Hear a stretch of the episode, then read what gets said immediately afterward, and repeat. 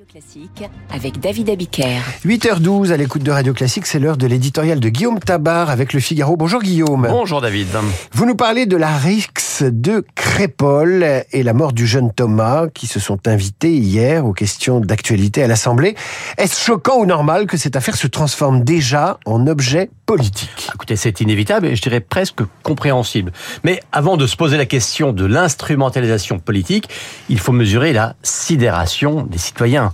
Euh, cette sidération tient à la monstruosité de ce qui s'est passé et à la mort de ce jeune garçon de 16 ans, mais elle tient aussi à ce que les faits se soient déroulés dans une toute petite commune, et ça, c'est le signe d'une bascule qui fait peur. Car même si chaque épisode, bien sûr, analogue est en soi insupportable, on est hélas habitué à entendre parler de tels actes se produisant dans un contexte urbain, dans des cités, dans des quartiers difficiles, euh, qui sont le théâtre de règlement de compte entre bandes. Or là, on est dans la France rurale. Alors ça n'est ni plus grave, ni moins grave, mais c'est nouveau, et la réaction qu'on a entendue, eh ben, c'est tout simplement on n'est plus en sécurité nulle part.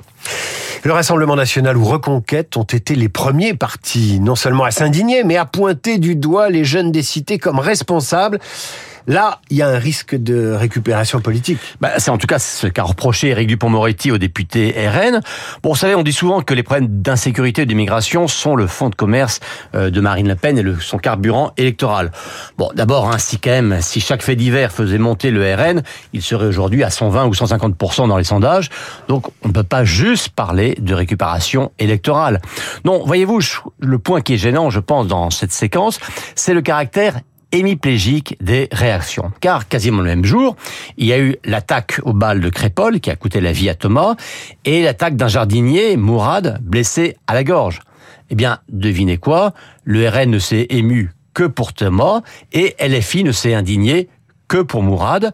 Et ce qui ne va pas, c'est le côté à chacun sa bonne victime et à chacun sa victime oubliée. Évidemment, Ou plus encore, bien sûr, la désignation des coupables avant même que l'enquête ait eu lieu. La famille de Thomas appelle aujourd'hui à une marche blanche, non politique.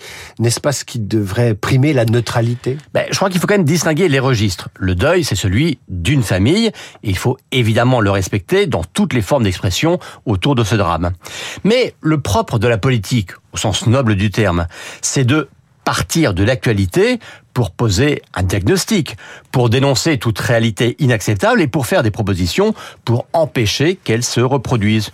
Donc oui, il faut de la décence pour ne pas basculer dans la récupération d'un drame, mais oui, il est aussi nécessaire de ne pas fermer les yeux sur les réalités de la société. L'instrumentalisation est peut-être coupable, mais le déni le serait tout autant. L'éditorial de Guillaume Tabar avec le Figaro.